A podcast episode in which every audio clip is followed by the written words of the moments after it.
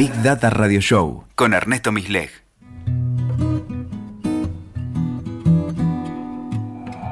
Hola, bienvenidos al episodio número 48 de Big Data Radio Show.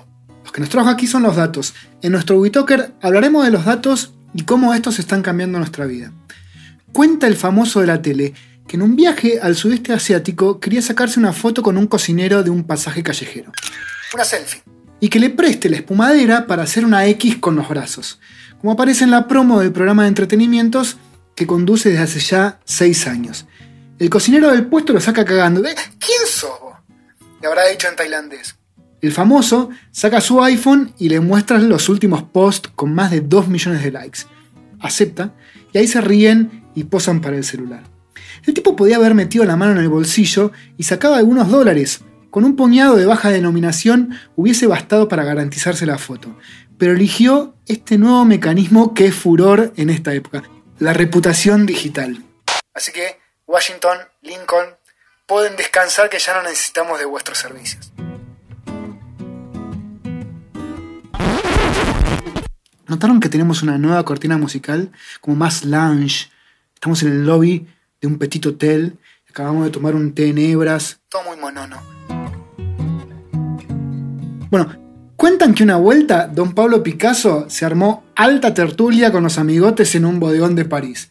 Chupi, Morphy, todo de prima. Y a la hora de la cuenta, don Pablo hace un dibujo en una servilleta en forma de pago. Se lo da a la dueña del boliche, que con una media sonrisa le habrá dado un abrazo y le ha dicho, sacame a estos borrachos ya. La eterna Mirta Legrand se divierte al contar que una vuelta, en una boutique de una ciudad de Centroamérica, una jovencita la atiende y parece que, no le, que le rebota la tarjeta. Y le dice, ¿sabes una cosa? Yo en mi país soy muy famosa. Una vez, una periodista de un reconocido medio me quiso pagar una participación en un congreso que organizaba con retweets. Me dijo, Ernesto, mira, plata no hay, pero podemos retuitearte. Yo por mis adentros me decía, la guita que habrán gastado en catering. Qué sé yo, es especial este mundo. Hay una población de canjemonedas en el mundo del show business que me asombra. Y en el ámbito político-judicial, que va? Otros runflas. Las ideas que subyacen a estas historias es la necesidad de contar con un mecanismo de reputación universal que habilite la contraprestación por los servicios en el trueque. Una que aceptemos todos los que participamos del intercambio. No estoy diciendo otra cosa que el dinero. En el barrio no hace falta, nos conocemos y sabemos quién es de fiar. Pero cuando la cosa crece en escala y comenzamos a comerciar con, con desconocidos y salimos al mundo, necesitamos algo en que confiar. Quizás una tercera parte a la cual le deleguemos esa confianza.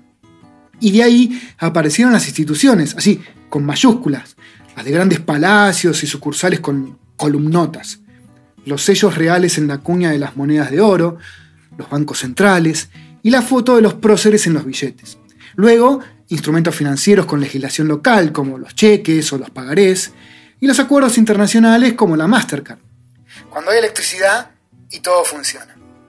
En este esquema siempre hay un grande, un reino, un banco central, un intermediario más grande, mucho más grande que los que hacen el intercambio, quien administra esa confianza.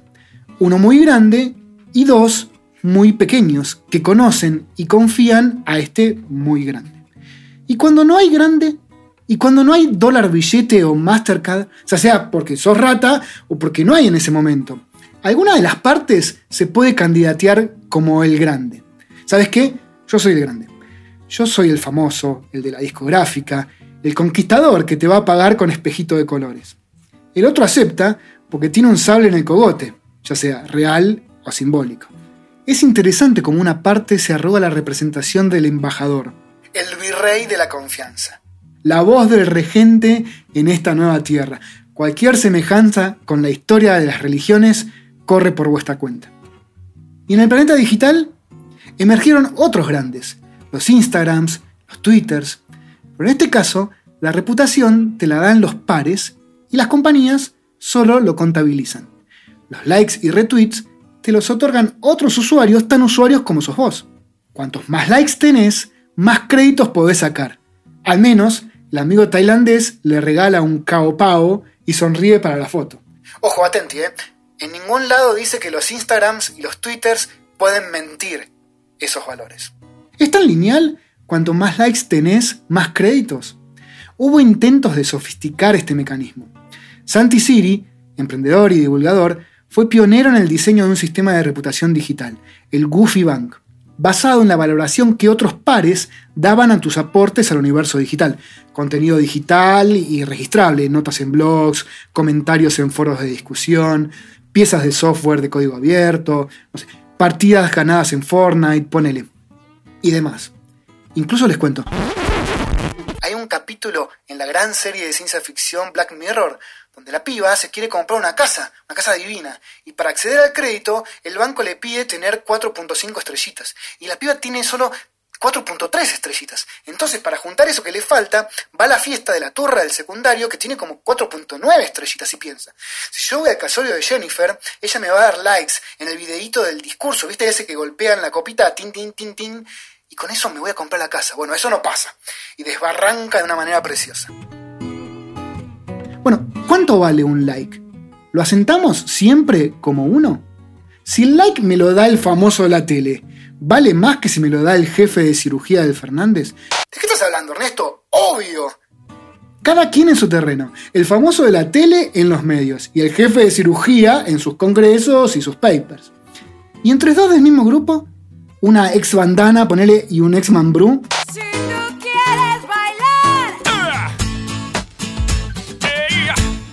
dependerá del grado de influencia de cada quien. Algo de esto ya habíamos hablado en un episodio pasado, cuando exploramos el concepto de influenciador en redes. La influencia de un usuario es, digamos, la unión de la influencia de sus vínculos. Y como unión podemos interpretarla como la suma o el promedio. Este modelo se usa en los rankings de ajedrez, por ejemplo. No es lo mismo ganarle a un gran maestro que a un principiante. Lo mismo en referencias de trabajos académicos. Un trabajo es tan influyente como la suma o el promedio de la influencia de los trabajos que lo citan. El garabato de Picasso vale más que el mío. Para, para, para, OJ, ¿eh? Denme unos años que... Porque Picasso es una eminencia. Y Picasso es una eminencia porque otras eminencias así lo dicen. Una definición recursiva, de esas las que te hacen explotar la cabeza. ¿Y quién contabiliza todo esto? ¿Hay un banco central de me gustas? Ahí está la papota. ¿Es posible pensar un modelo de reputación de apares sin necesidad de un tercero, ya sea un reino o un Instagram? Sí, pero es un monio. Para reemplazar a ese banco central se establecen reglas de juego para crear instancias menores, llamémoslo pequeñas instituciones donde se distribuyen las atribuciones de validación y confianza. Algo así como muchas entidades certificadoras independientes entre sí que adhieren o rechazan una propuesta o una transacción. ¿Vieron cuando sacan una solicitada en el diario y después del texto dicen apoyan a esta iniciativa la Cami, la Case, la Catuca, la Cámara, la Cámara y demás cámaras de algo? Bueno, hay otras iniciativas que solamente son firmadas por, no sé, Presidencia de la Nación. El ensamble de voces diversas se articula para subsanar la imposibilidad de contar con una única entidad de confianza. O de derrocarla. Si todas esas entidades son la misma entidad, con distinto nombre, el apoyo pierde sustento. Es como si todas se entongaron para firmar el aviso. Y vos lees y decís, ah, pero son los mismos de siempre. Pero si firman entidades competidoras, el apoyo es más fuerte y robusto. De ahí la importancia que los validadores sean independientes. Para que tu paper sea admitido, deberá tener el visto bueno de cinco jurados que no hayan juradeado nunca juntos en el pasado.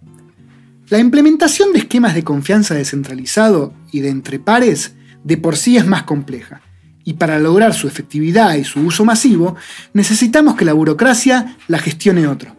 ¿Quién si no? La tecnología. El caso de servicios financieros, transacciones de dinero electrónico y contratos inteligentes basados en blockchain es un claro ejemplo de ello. Da para que sigamos hablando en un próximo episodio. Quédense en casita. Les mando un abrazo grande y cuídense.